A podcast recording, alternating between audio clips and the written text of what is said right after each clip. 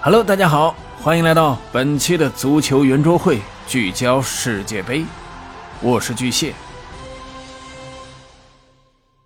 加时赛一百零六分钟，内马尔连续两次与队友撞墙配合后，盘过了利瓦科维奇，爆射破门。加时赛上半场结束，巴西队一比零领先。不要停止相信，每个人都说了这句话。我们知道一定能扳回来，无论多么艰难。克罗地亚球员在与巴西队的八强赛加时赛的最后十五分钟如此互相激励着。他们在第一百一十七分钟扳平了比分，随后呢，通过点球大战淘汰了夺冠最大热门巴西队，连续两届世界杯打进了半决赛。此役呢，内马尔追平了由贝利保持的巴西国家队的进球纪录。但是呢，很遗憾，内马尔带队的巴西又一次止步八强。马尔的进球着实的精彩，但是啊，纵观全场比赛，可能呢是受到之前的伤病影响，他在攻防两端跑动的并不是很积极，持球的节奏偏慢。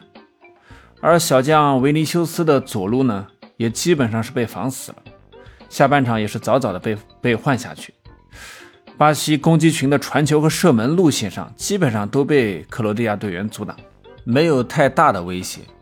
这种种的迹象都表明了五星巴西的这场比赛呢，会是无比的艰难。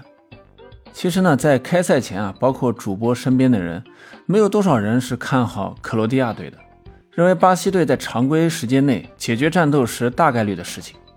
然而呢，就是这么一场看似没有悬念的比赛，被克罗地亚队活生生的拖进了自己的剧本。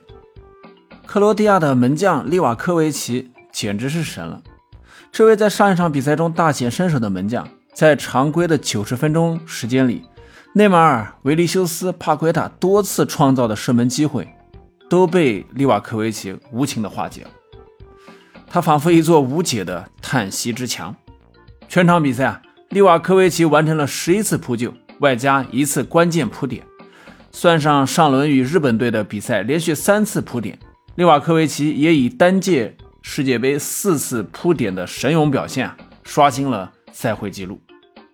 另一个呢，我们说说莫德里奇。说实话，现在看莫德里奇踢球啊，我常常会有莫名的感动。真的，他在场上不遗余力的奔跑，妙智毫厘的传球。无时无刻的不在捍卫着他那颗冠军的心，在自己最后一届的世界杯上力求无愧于心，画上圆满的句号。我觉得摩迪顽强的意志呢，嗯，正是这支克罗地亚队的缩影。他们总能将比赛的进程拖进自己喜欢的局面，并且呢，取得想要的结果。啊，赛后内马尔伤心落泪，让人动容，而莫德里奇也哭了。不过是喜悦的泪水，两支球队的核心啊，反差还是非常大的。或许呢，这就是足球的魅力所在吧。没什么好说的，唯有祝贺克罗地亚人连续两届世界杯全都挺进了半决赛。之后进行的阿根廷和荷兰的这场比赛呢，就跌宕起伏多了。先是啊，梅西开启了上帝之眼，一脚非常不可思议的直塞球。帮助了对手得分，随后啊，下半场又利用点球帮助阿根廷取得了两球的优势。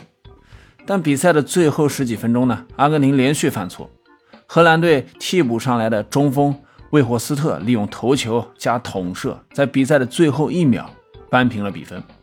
随后双方在加时赛啊啊也是均无均均无建树了。来到点球大战中，阿根廷的门将大马丁天神下凡。连续扑出了范迪克和博古伊斯的点球，随着老塔罗点球入网，阿根廷也是惊险的以六比五击败了荷兰，晋级四强。平心而论呢，荷兰队今天的表现已经足够赢得尊重，他们一直没有放弃，坚持到比赛的最后一秒。加时赛最后阶段，我们已经就是明显能感觉到球员明显跑不动了，只能说点球大战输给了阿根廷。我觉得河南人也不算有什么遗憾了。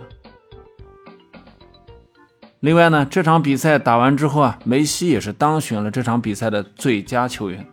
同时，他在世界杯舞台中啊，总共打进了十球，并且送出了七次助攻，直接参与了十七个进球。就这些数据来说呢，已经超越了传奇马拉多纳，成为阿根廷队队史第一人。呃，还有一个值得一提的地方啊，本场比赛也是一场充满了火药味的比赛，双方啊在比赛中多次爆发了激烈的冲突，一共呢是上演了四十八次犯规。主裁判拉奥斯更是疯狂的抢戏，全场更是罕见的发出了十八张黄牌和一张红牌，也创造了世界杯的单场发牌记录，真的是让人叹为观止，或者说令人发指。